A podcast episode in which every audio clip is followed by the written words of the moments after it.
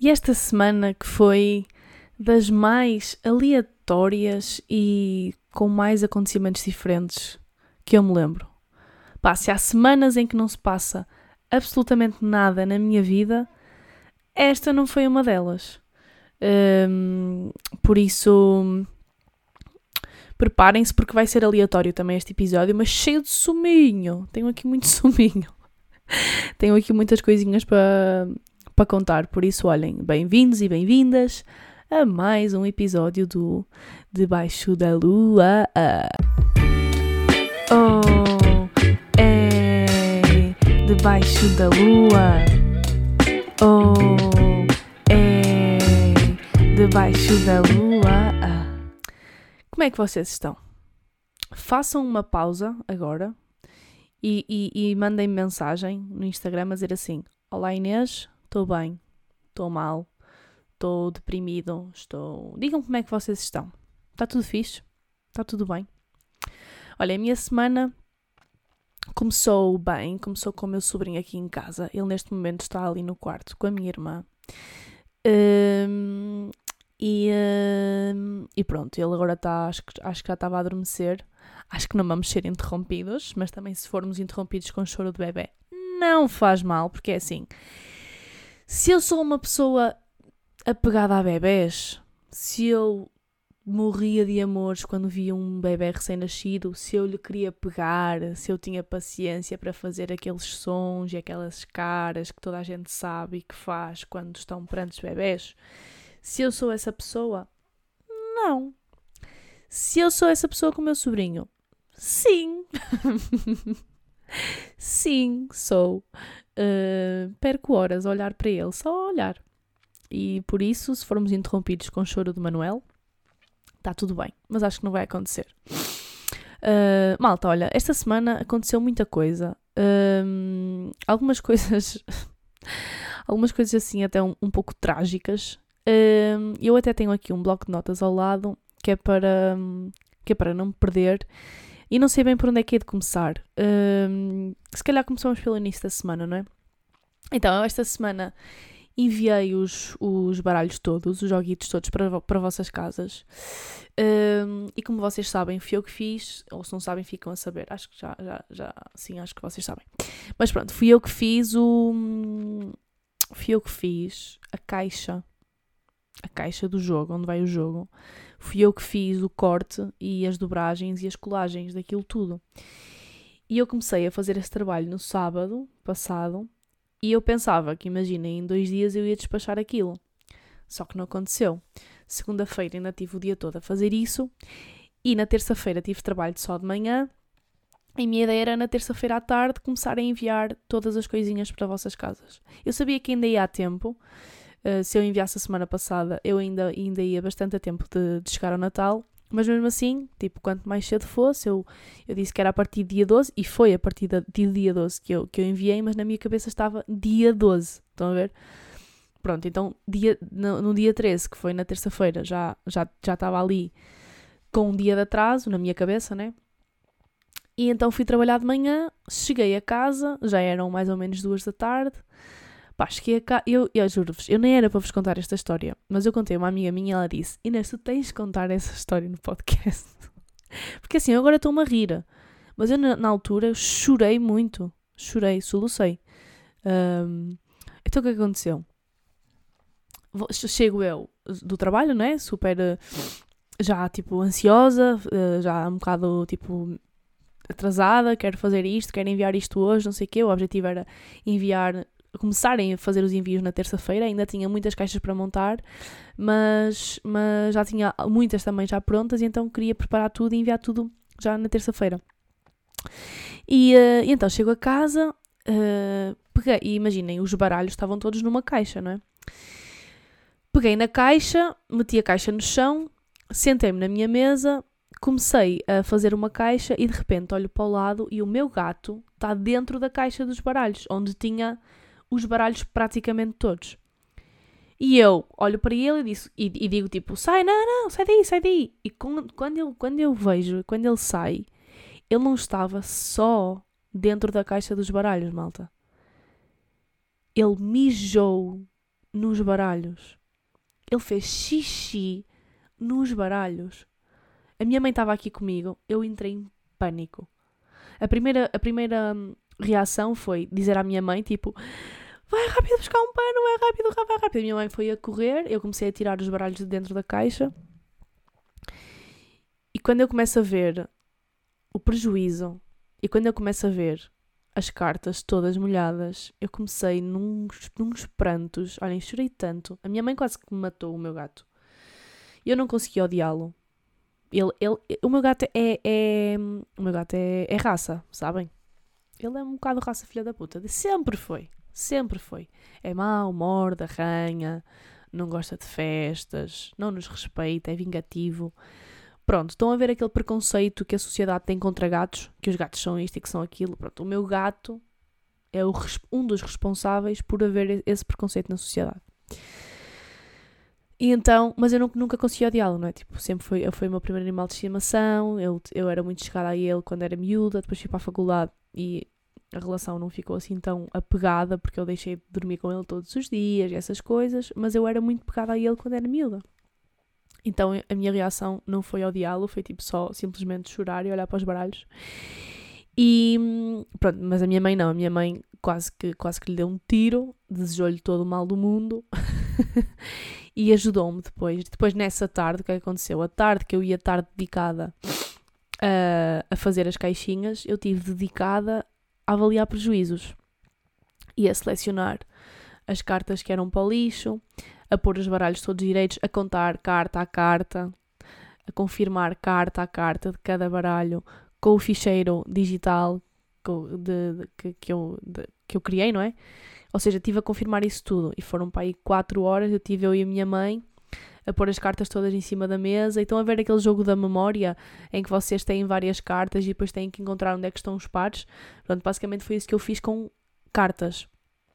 E agora vocês perguntam: então o jogo que eu vou receber na minha casa vai estar com mijo de gato? Malta, claro que não, não é? Obviamente que não. Do azar eu ainda tive sorte porque eu parece que eu estava a sentir. Vejam esta intuição de milhões. Eu cheguei a um número de vendas e disse: não vou vender mais, vou deixar três de reserva, que era um para mim, um para ter aqui para jogar com a minha família, para jogar com a minha irmã. Opa, e se acontecer alguma coisa, deixo estes três de reserva. E não é que ele me destruiu precisamente três baralhos. Foram os três. Ele destruiu-me três baralhos e depois há dois baralhos que ficaram a faltar, tipo três, quatro cartas e esses dois baralhos que ficaram a faltar, três, quatro cartas, eu pedi a dois amigos meus a ver se eles podiam esperar um bocadinho e vão receber o baralho, um, o, o jogo um bocadinho mais tarde. Uh, os outros três baralhos que ficaram destruídos, infelizmente, eu não vou poder ficar com nenhum baralho. Eu tinha um que foi aquele que eu usei para fotografar, que não tem as perguntas definitivas, nem a configuração definitiva. Pronto, dá, dá para jogar na mesma, não é? Mas eu não vou, não, não consegui ficar com nenhum, porque ele simplesmente. Mas imaginem, não foram umas gotinhas. Ele, ele fez a, mija, a mijadela da vida dele. Pá, eu tirei fotografias, eu depois, se calhar, vou partilhar no, no Instagram, tipo, spoiler sem contexto, sabem, do episódio. Eu adoro, eu adoro essas coisas. Se calhar vou fazer um spoiler sem contexto deste episódio e vou pôr lá. E vocês vão ver o meu pânico. Foi horrível. Pronto, então, na terça-feira, essas quatro horas que eu ia dedicar-me a fazer os envios e não sei o quê, tive a dedicar-me a isto, não é? A tentar salvar um, um, máximo de cartas possível e a pôr os baralhos todos direitinhos. Depois jantei e a seguir ao jantar fiquei até às 5 e meia da manhã a fazer as caixas. Portanto, foi basicamente a noite toda a fazer as caixinhas para na quarta-feira tudo aquilo que eram entregas pelo correio enviar.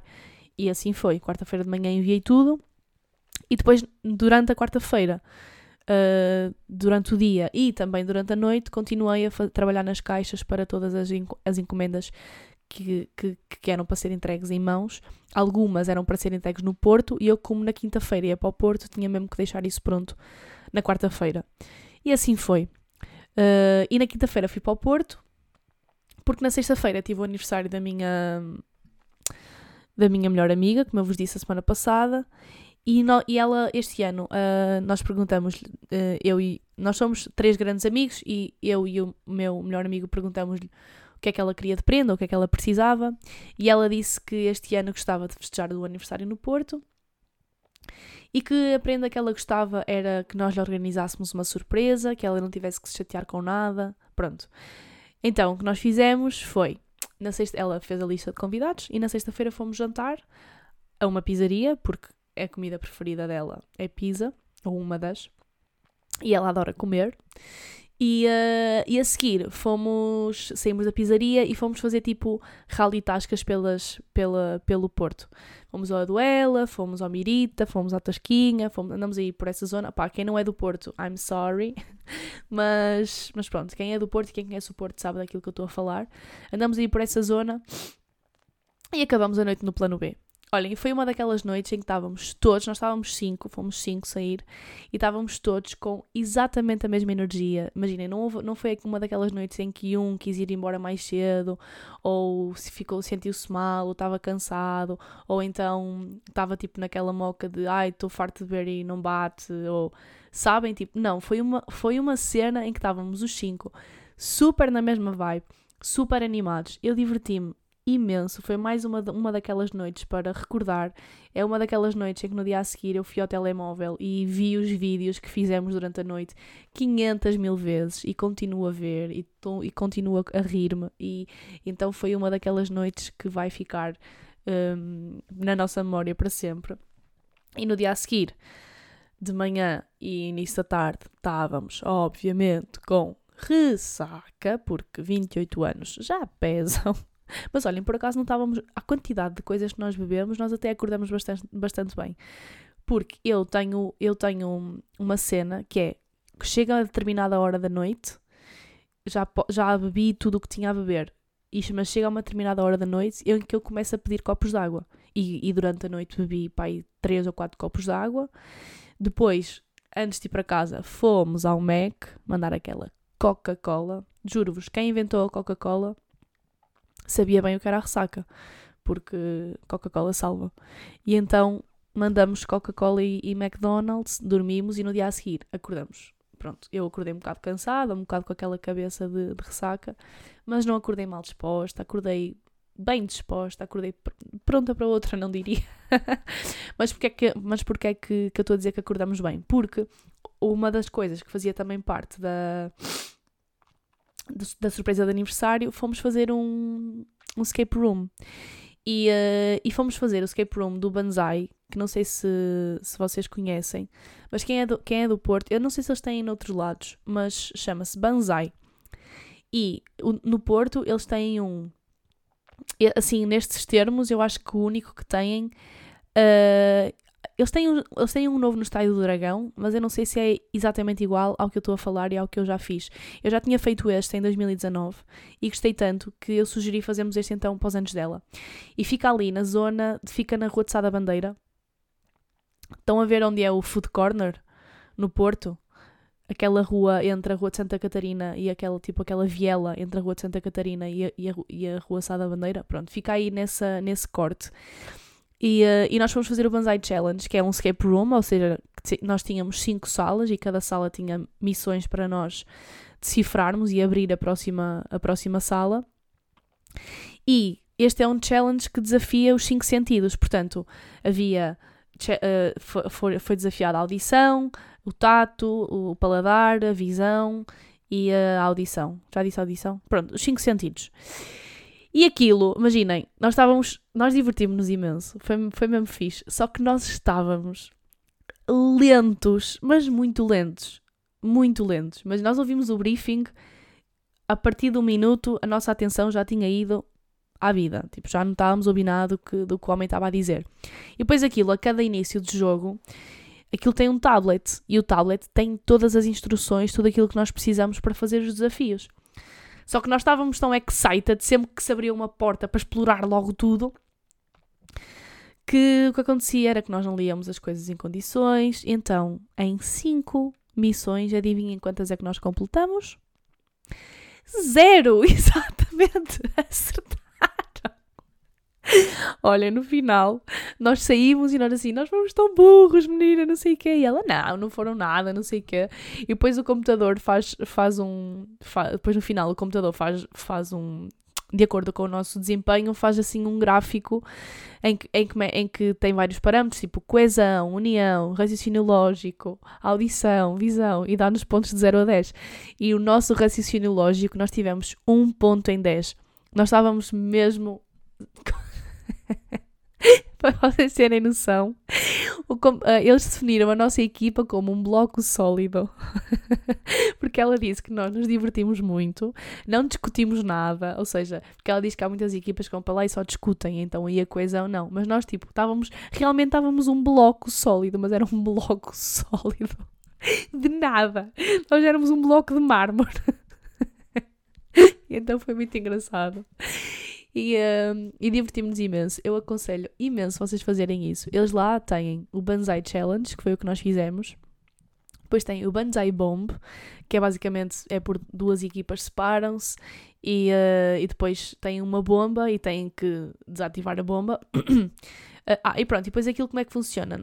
Durante, durante as missões nós vamos somando pontos e depois no final uh, há um ranking de todas as pessoas que já passaram por lá e vemos mais ou menos como é que nós estamos. Então, o máximo de pontuação que alguém tinha ido lá tinha sido 1800 e tal pontos, só que ela disse que ninguém faz esses pontos à primeira, provavelmente são pessoas que foram lá duas, duas e três vezes repetir só para bater o recorde pessoal, que ela diz que há pessoas que fazem isso.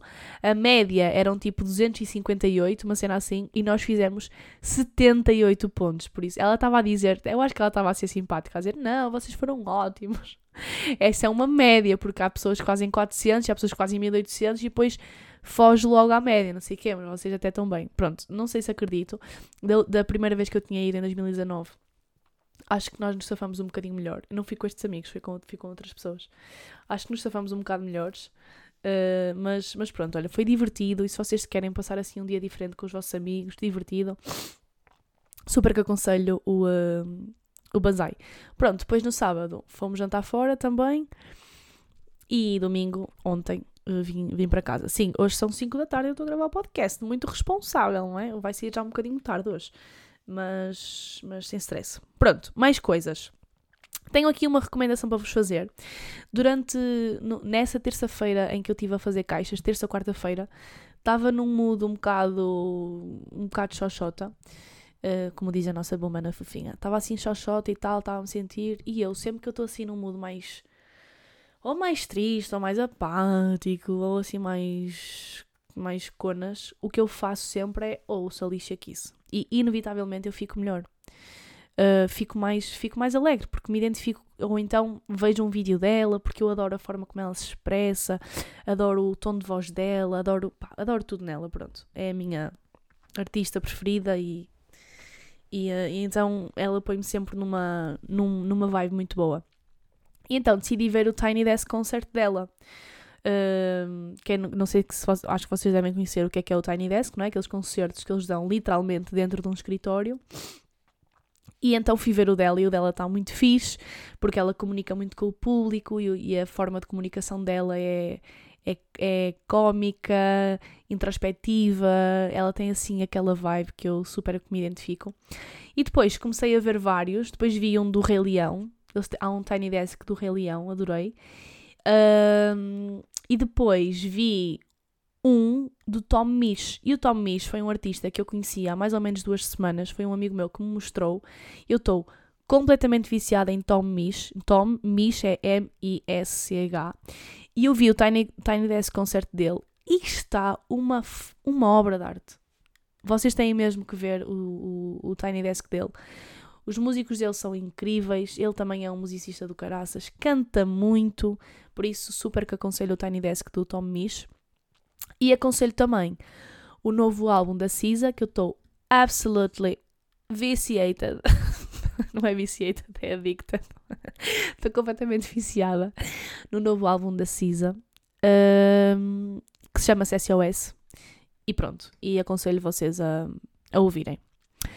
Mais coisas desta semana. Um, olha, tenho aqui um, uma, uma, uma pequena revolta. Que é assim: para as pessoas no geral, se vocês não têm nada de positivo a dizer, não digam. Eu acho que, é, que seríamos todos tão mais uh, harmoniosos se disséssemos só as coisas boas. É porque se não é nada de bom para se dizer, não se diz. E porquê é que eu estou a dizer isto? A minha maior insegurança são as minhas olheiras. Eu odeio as minhas olheiras. Eu bebo água, eu durmo 8 horas de sono, eu alimento-me bem, eu faço skincare, eu continuo a ter olheiras. Claro que há dias em que eu tenho mais do que outros, como qualquer pessoa, não é? Dias em que eu durmo pouco, ou dias em que eu não bebo tanta água. Mas eu tenho problemas de nariz, de garganta, de laringe, de faringe, como vocês sabem, estou sempre entupida, inclusivamente neste momento estou entupida. Pronto. E um, e, e, a minha irmã, que é terapeuta da fala, já disse que respiradores bucais, que são pessoas que respiram pela boca, têm mais tendência a ter olheiras, não sei o quê, que está tudo relacionado. Pronto, ainda não fui a um otorrino, tenho que ir, é verdade, pode ser um objetivo de 2023. Agora, mesmo que eu tenha todos os cuidados, eu tenho olheiras. Tipo, meu, a, minha, a família do meu pai tem, tem olheiras e é, também há uma parte das olheiras que é genética. Pronto. Esta semana fui à Flormar comprar uh, fixador de sobrancelhas.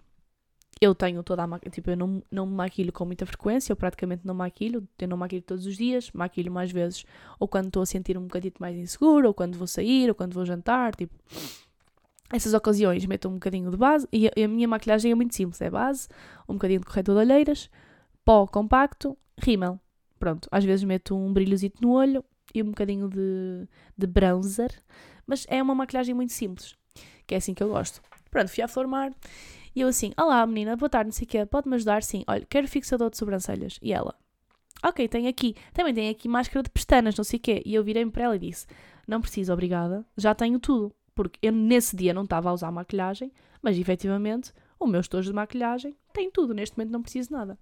Ao que ela começa a olhar para mim fixamente e começa a ir diretamente a todas as minhas imperfeições. E ela olhou para mim e disse assim: Tem tudo? Não precisa de um corretor de olheiras? Olhem. E eu fiquei assim: não, não preciso, tenho tudo. E a seguir, imaginem, estava imenso frio. Eu andei um imenso tempo na rua. Foi na sexta-feira, estava frio, andei imenso tempo na rua, esqueci-me do meu Carmex, que é o meu batom de cera, em casa. É normal que ao final de algum tempo vocês andarem na rua a levar com vento que os lábios fiquem mais secos.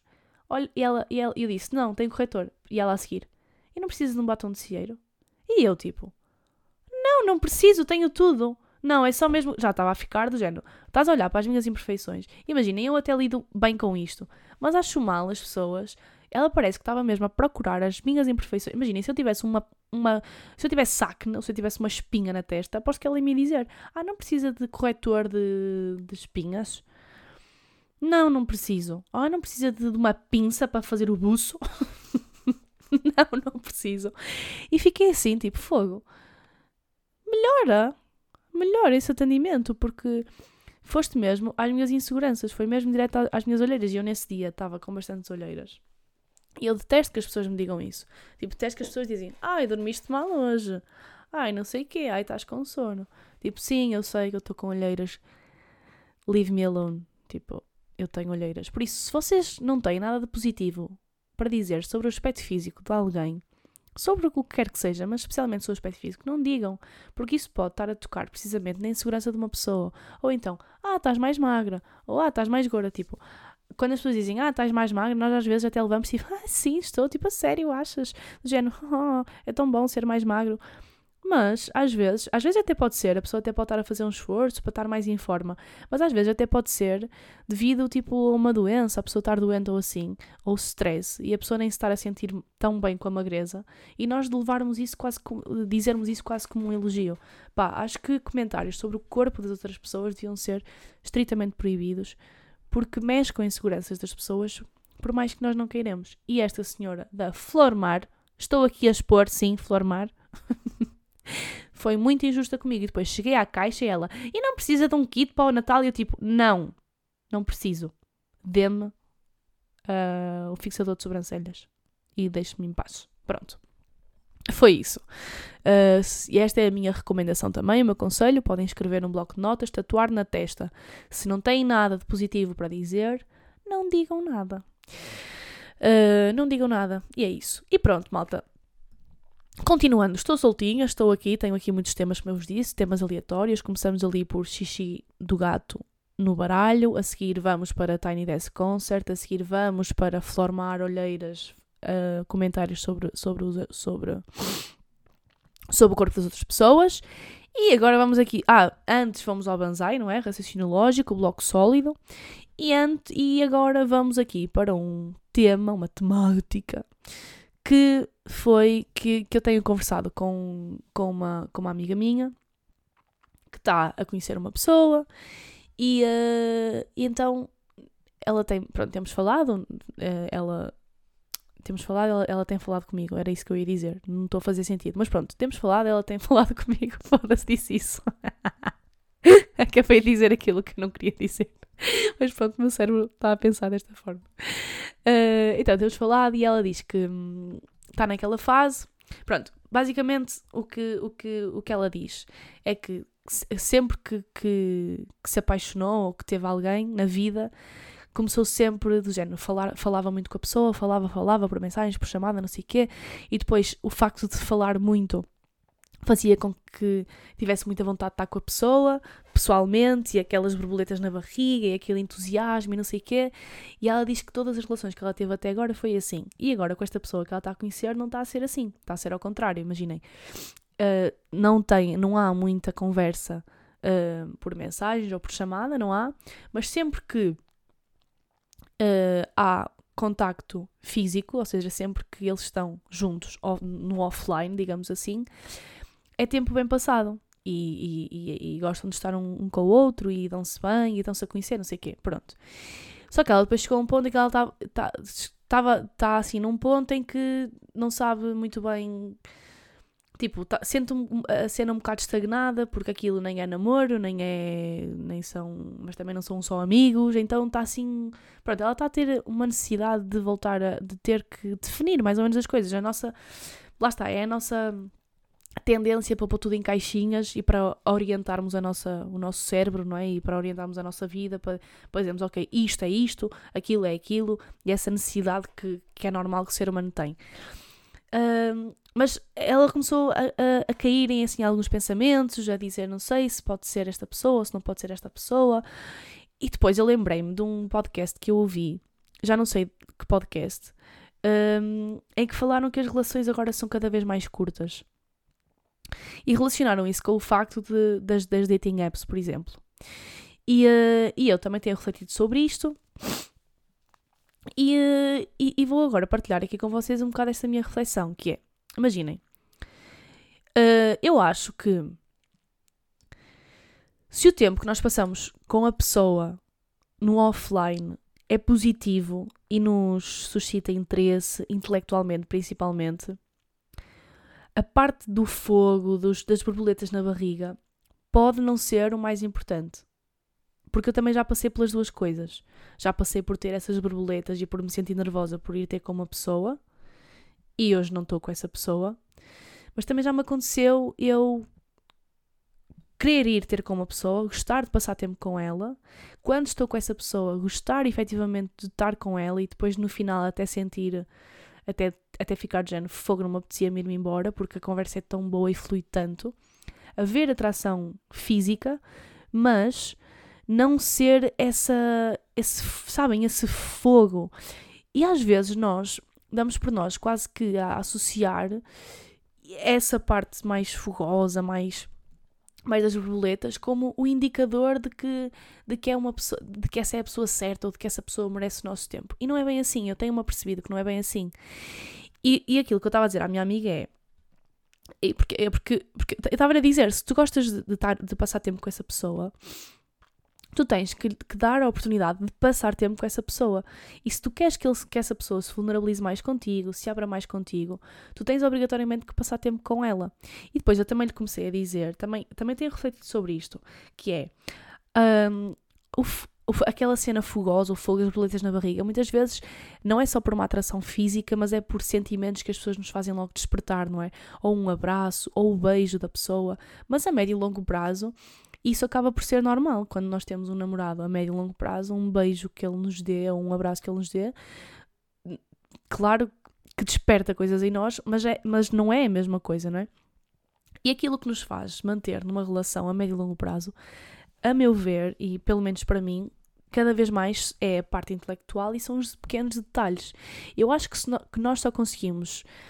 Uh, nós só conseguimos uh, dar atenção aos pequenos detalhes das pessoas, às, àquelas pequenas particularidades que nos faz apaixonar mais pela pessoa, ter mais interesse pela pessoa, ou então perder o interesse, quando nós dedicamos tempo a essa pessoa pessoalmente e não por mensagens e não por chamada. Obviamente que atualmente nós temos a facilidade de, através de uma chamada, através de uma videochamada, nos mantermos conectados com as pessoas.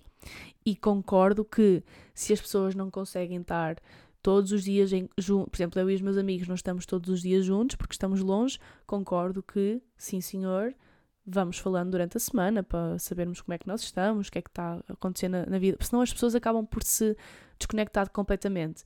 E tendo em conta o, o, a época em que nós vivemos, que temos essa, facilidade de nos mantermos conectados com as pessoas, acho que sim, senhor, o devemos fazer. Agora, Obviamente que isso não pode ser a única forma de conexão com as pessoas. E por isso é que, por exemplo, sempre que eu vou ao Porto, eu faço um esforço para estar com os meus amigos. Porque é nesse contacto físico que lá está. Que nós nos conhecemos realmente, que nos conectamos com o cheiro, com o toque, com a voz da pessoa e com os detalhes. E, mas nós só conseguimos dar, dar atenção aos detalhes se nós dedicarmos tempo a essa pessoa. E depois, nesse podcast, eles estavam a dizer que nós damos por nós a descartar relações da mesma forma que descartamos um perfil no Tinder, por exemplo, e, no, o, e, eles estavam a dizer que o Tinder é as pessoas que criaram o Tinder não vão ganhar dinheiro pelo número de dates a que nós vamos, ou pelo tempo que nós passamos num date, ou pelo número de pessoas que nós conhecemos. O Tinder ganha dinheiro pelo tempo que nós lá passamos. E, e, e, por isso ele é feito precisamente para isso, para nós estarmos ali naquele vício de estar a passar, a passar, a passar e de conversar com uma, duas, três pessoas que ao mesmo tempo. E depois, até alguma coisa que a pessoa diz ou faz e nós não gostamos e nem nos damos, e nem nos damos ao trabalho e descartamos logo completamente. E isso depois pode-se refletir mais tarde nas nossas relações. Imaginem que vocês até não metes com uma pessoa no Tinder e vão depois a um date. E há determinado, a determinada coisa que a pessoa disse ou que fez, eu já dei por mim a fazer isso, a descartar pessoas por uma determinada coisa que ela fez. E nem sequer lhe dei a oportunidade de, de se justificar, de se explicar, de discutir sobre o assunto, de, de falar sobre o assunto. Foi logo tipo red flag, X, um, um X em cima da pessoa, nunca mais te quero ver à frente. Eu acho que isso não é justo, nem para nós, nem para a pessoa. E acho que se, que se pessoas que querem uh, manter boas relações com as pessoas, acho que têm que se dar a este trabalho de não só trabalhar esta parte intelectual, mas também de ter paciência e dar tempo aos detalhes. Porque depois, eu acho que, também acho que quantos mais detalhes e quantas mais pequenas coisas nós vamos descobrindo sobre a pessoa, isso é que é aquele encanto e pode não dar aquele fogo, aquele borboleta, ou, aquelas borboletas na barriga antes de ir com a pessoa, aquele nervosismo, mas acho que depois podemos chegar a um ponto em que pensamos na pessoa e, e gostamos de estar com ela e, e, se calhar até chegamos a um ponto em que já não imaginamos a nossa vida sem ela e sem esses pequenos detalhes e damos por nós e estamos apaixonados. E até se calhar encontramos a pessoa ou uma pessoa de quem gostamos muito. Por isso, as, as relações podem não ter, não ter sempre a mesma ordem. Tipo, há muitas relações que vieram de grandes amizades há muitos grandes amigos que se tornaram depois namorados. E inicialmente acredito que não, não existisse essas borboletas na barriga, não é? Eram simplesmente amigos. Só que depois eles, as pessoas vão se conhecendo e, e apercebem-se que aquilo que sentem por aquela pessoa é um amor e que pode ser, pode se tornar num amor romântico e, e, e, passamos a olhar para aquela pessoa como um amigo, mas temos vontade de fazer coisas com esse amigo que não temos com outros amigos. E aí sim apercebemos que se calhar eu estou apaixonada por esta pessoa de forma romântica. Mas eu acho que para isso nós temos que dar tempo às pessoas, temos que dar oportunidade às pessoas de se vulnerabilizarem.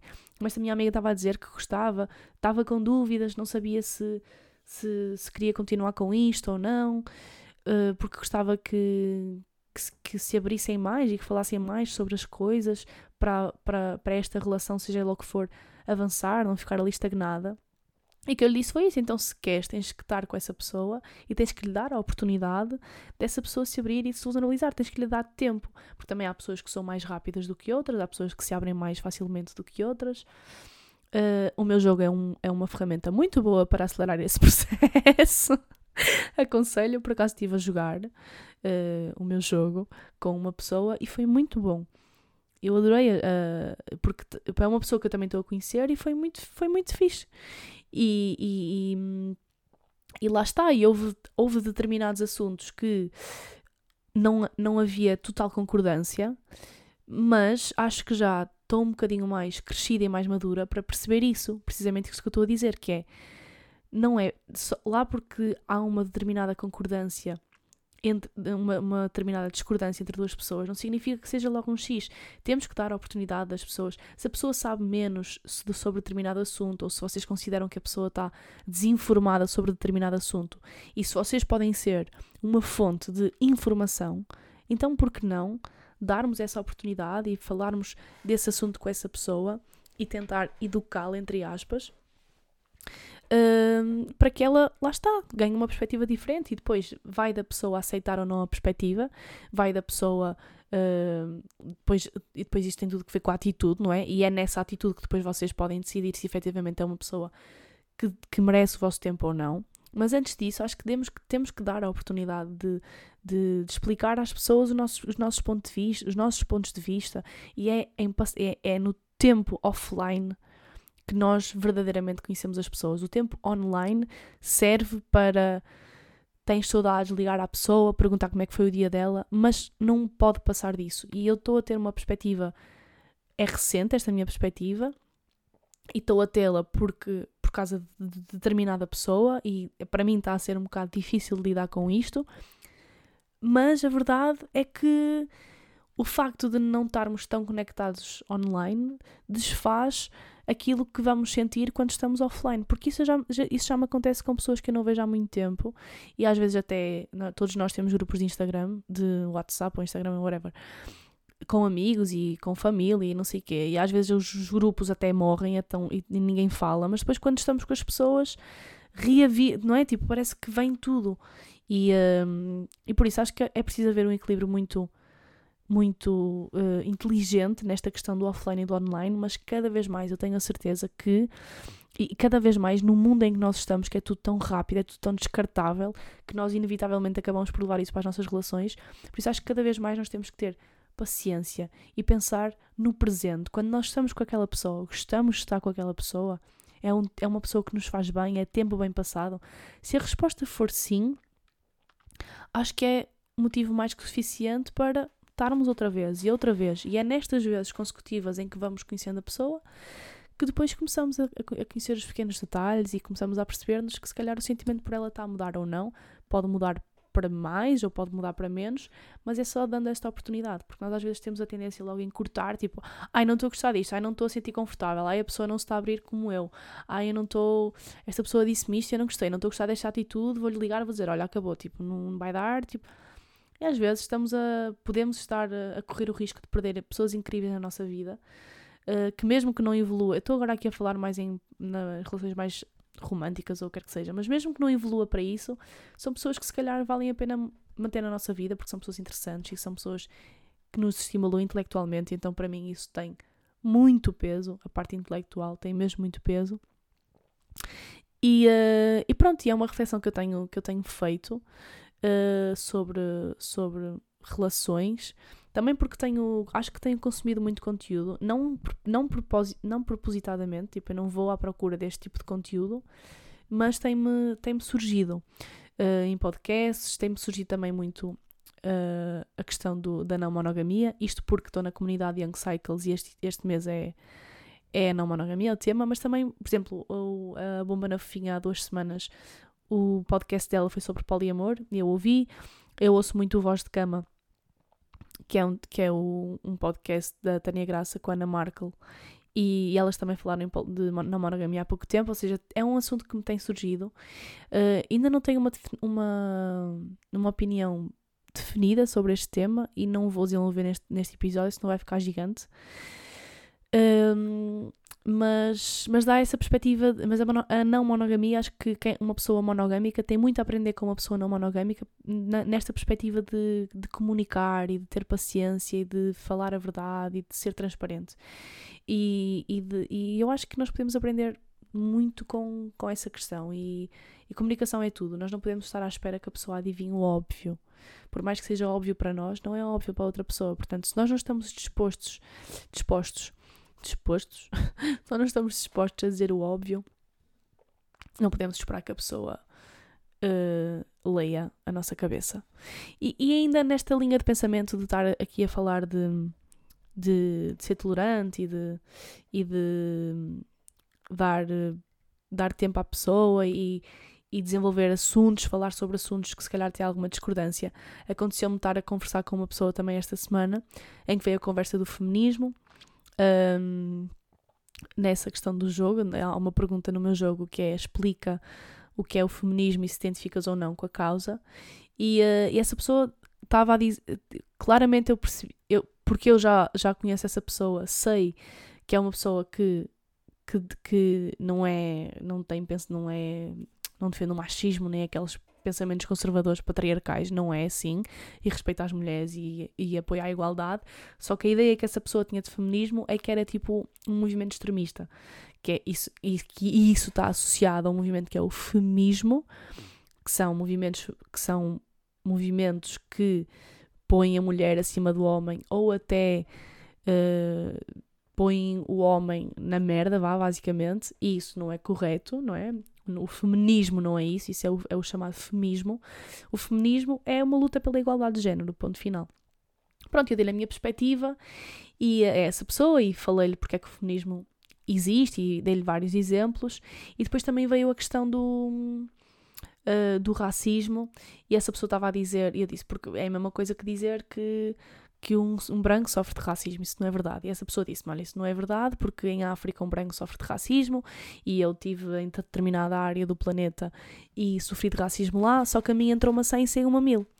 E depois eu expliquei a essa pessoa e disse: Não, entrou-te a 100 sem o mil, precisamente porque tu és branco e porque a tua raça nunca te impediu, por exemplo, de arrendar uma casa ou de ter um trabalho. Por isso é que a ti te entra a 100 e te, e te sai a 200. O mesmo acontece com um preto não lhe pode entrar a 100 e sair a 200, porque o racismo é sistémico. E o facto dele ser preto, de ser de, de, de ser de uma raça diferente, se bem que para mim só há uma raça que é a raça humana, mas ser de uma etnia diferente, já impediu essa pessoa de ter um emprego. E por isso é que há lutas antirracistas, e por isso é que faz sentido. A mesma coisa acontece com, com o feminismo. Uh, ah, mas, mas os homens também sofrem, também há violência doméstica contra homens, ou também há homens que são violados e não há nenhum, não há nenhum movimento masculinismo. E eu sei que, que esta pessoa estava a dizer isto e não vinha de um fundo uh, de maldade, vinha se calhar de um fundo de desinformação, lá está. E eu disse: não, não existe porque o homem não precisa desse. O homem não precisa que ninguém lute por ele porque ele já está num lugar de privilégio. Porque tu agora vais sair daqui e não vais ter medo de ir sozinha, não vais ter medo de ir sozinho para casa porque és homem, ou seja, o facto de seres homem nunca te impediu de fazer muitas coisas, mas o facto de eu ser mulher já me impediu de fazer muitas coisas. Um homem tem um comportamento na noite e é considerado uma coisa, a mulher tem exatamente o mesmo comportamento e é considerada outra completamente diferente, não é? O homem mostra os mamilos e é considerado está-se bem, uma mulher mostra os mamilos e é considerada, toda a gente sabe, não é? Esta dualidade de critérios. Uh, a mesma coisa com a maternidade. A mãe deixa o filho e vai curtir e é má mãe. O pai deixa o filho e vai curtir e é um pai que está a curtir. E ninguém lhe pergunta pelos filhos. Mas quando vem a mãe sem o filho, perguntam-lhe pelo filho. E é, e é para isto, eu estava a lhe explicar, é para isto que serve o feminismo. E esta pessoa é uma pessoa, como eu estava a dizer, que é intelectualmente desenvolvida, que uh, que lá está, que, que concorda com tudo isto que eu disse, não é? Só que nunca tinha, nunca, se calhar nunca tinha tido esta perspectiva. E, mas eu, se calhar, há dois anos, nem sequer dava, há um ano, se calhar, nem dava sequer oportunidade de ter esta conversa e de partilhar a minha perspectiva de forma tão calma.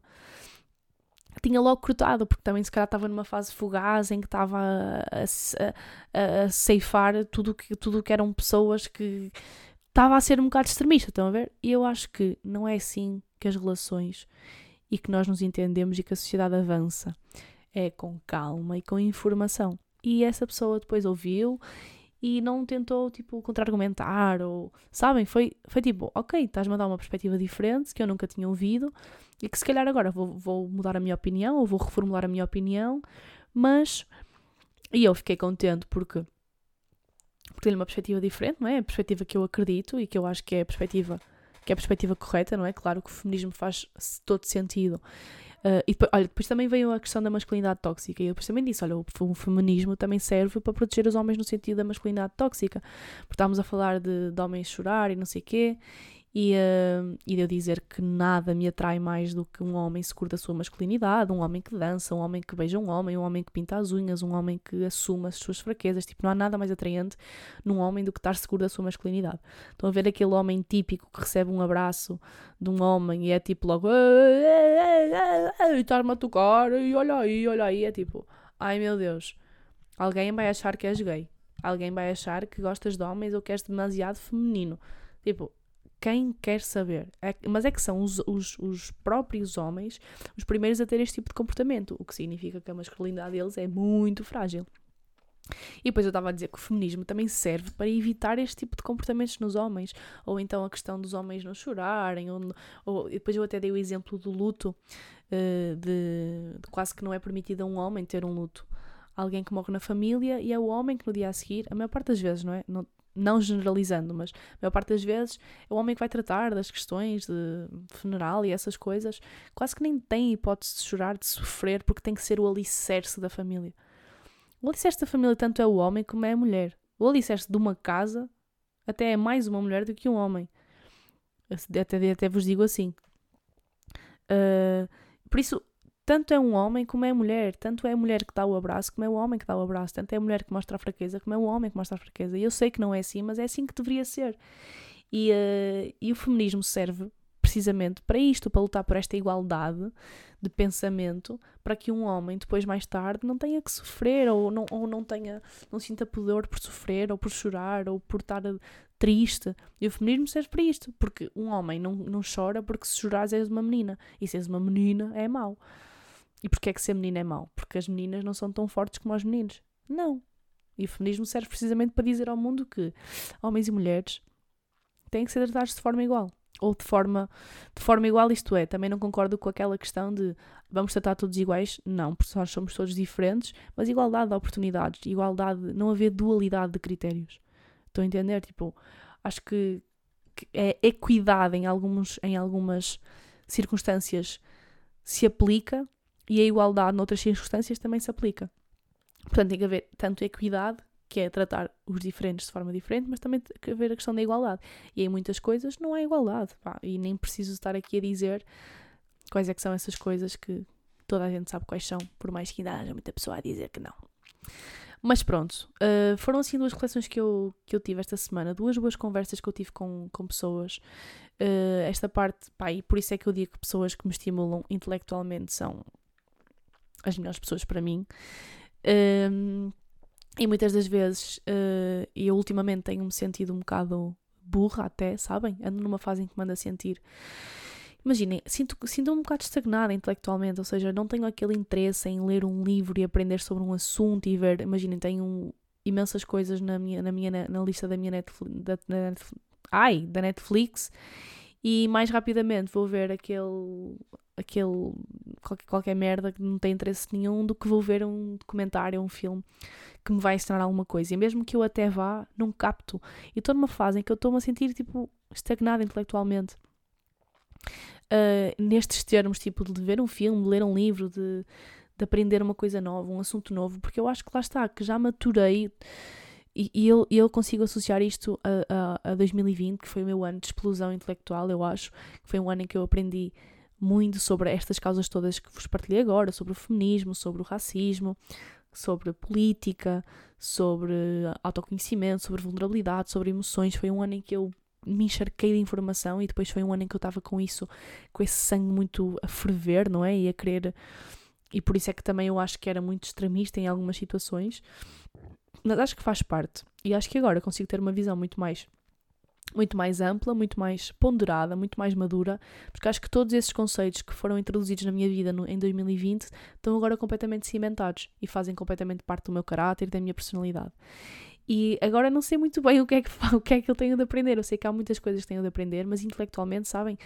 E isso tem-me assustado. Mas também houve uma pessoa que me disse esta semana que disse: se calhar é porque o teu corpo está só a precisar de consumir garbage, tipo garbage content, tipo garbage content. É assim que se diz. Conteúdo de merda, pronto.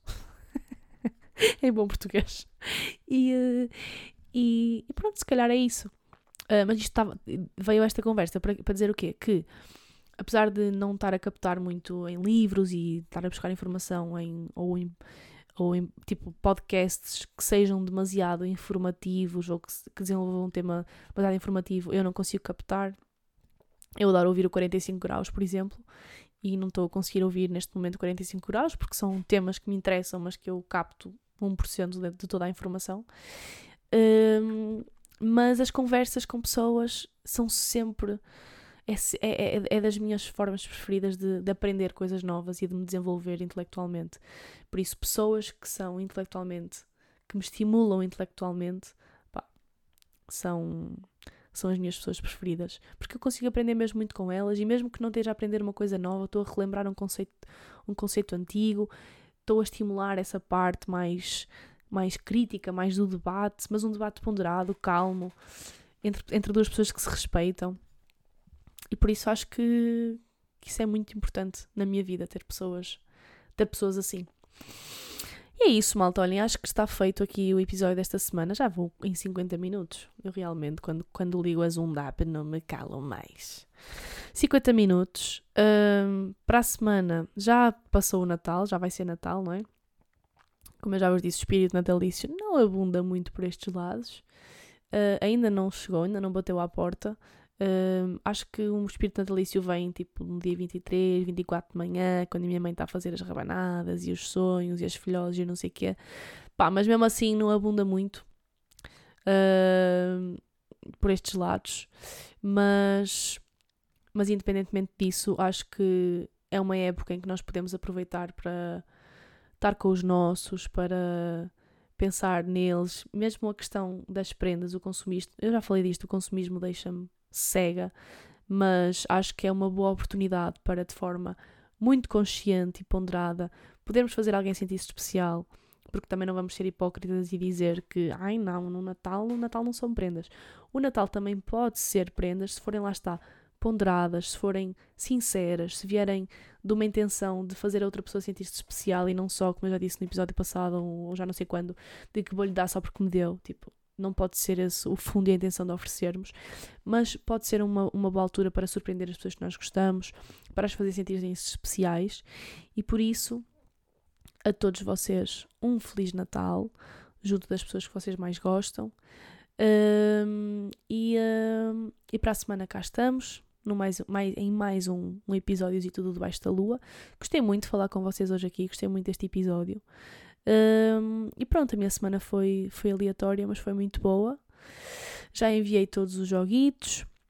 Uh, já também enviei muitos livros, por isso obrigada também a toda a gente que decidiu oferecer o meu livro como prendita de Natal. E, uh, e é isso. Muito obrigada por ouvirem. Mandem mensagem a dizer como é que vocês se sentem que é para que é para eu sentir, sabem? Porque eu só vejo números, tipo, não sei quantas pessoas ouviram-te, mas eu depois eu não consigo sentir isso mesmo, tipo, quem são estas pessoas? Quais, que é, quais é que são as caras por trás destes números? Por isso, mandem mensagem a dizer, olá Inês, sim, estou bem. Ouvi o teu podcast, perguntar se eu estava bem, eu estou bem. Ou então, se não estiverem bem, digam que estou na merda, ok? Estou preparada para ouvir tudo. e, um, e pronto, e deem estrelas aqui no Spotify. Deem mais estrelinhas boas. Pode ser? Pronto, olhem, está a acabar o ano. Um bom Natal para todos vocês e para todas vocês, e para os vossos, e para a vossa família, e para os vossos amigos, e para toda a gente. Um beijinho e até para a semana. Oh, é debaixo da lua. Oh, é debaixo da lua.